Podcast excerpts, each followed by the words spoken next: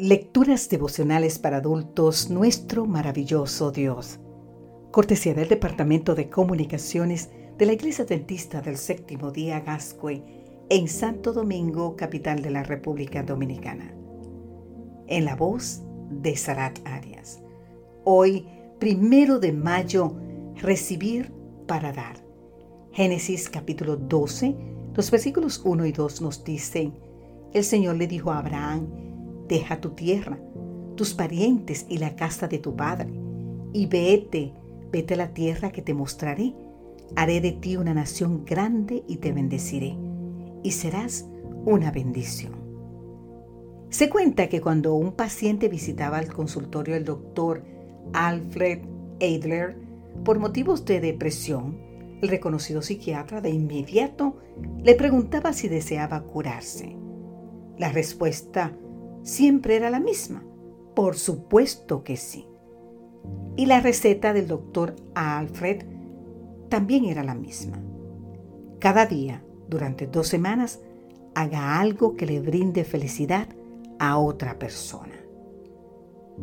La terapia que Alfred prescribía a sus pacientes tenía resultados garantizados porque fuimos creados para ser canales de bendición para otras personas y esto es exactamente lo que nos recuerda nuestro texto bíblico de hoy.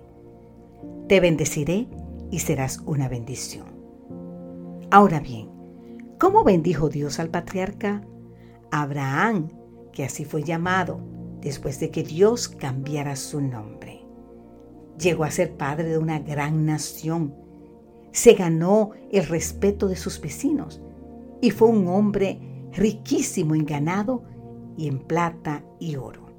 Te invito a leer más en el libro de Génesis capítulo 13. Pero el patriarca no debía adueñarse de manera egoísta de estas bendiciones. Recibiría para dar. Y por el registro bíblico sabemos que esto fue precisamente lo que hizo. Al beneficiar a otros con sus bienes y especialmente al compartir el conocimiento de Dios donde quiera que se establecía.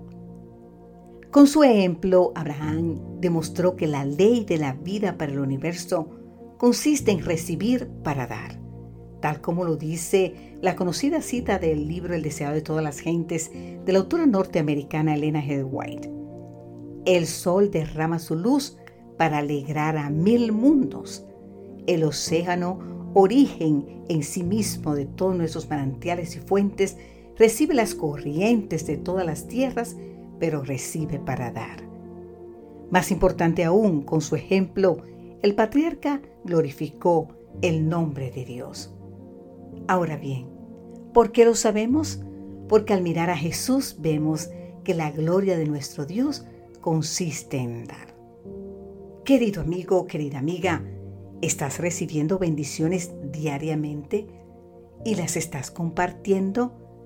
Recuerda que el plan de Dios consiste no solo en bendecirte, sino en que tú seas una bendición para otros. Querido Jesús, así como por tu intermedio nos llegan a diario las bendiciones celestiales, hoy yo también quiero dar a otros de lo mucho que he recibido y así también ser parte del circuito de beneficencia que representa el carácter del gran dador, la ley de la vida. Que Dios hoy te bendiga en gran manera y que tú compartas esas bendiciones con otros. Amén.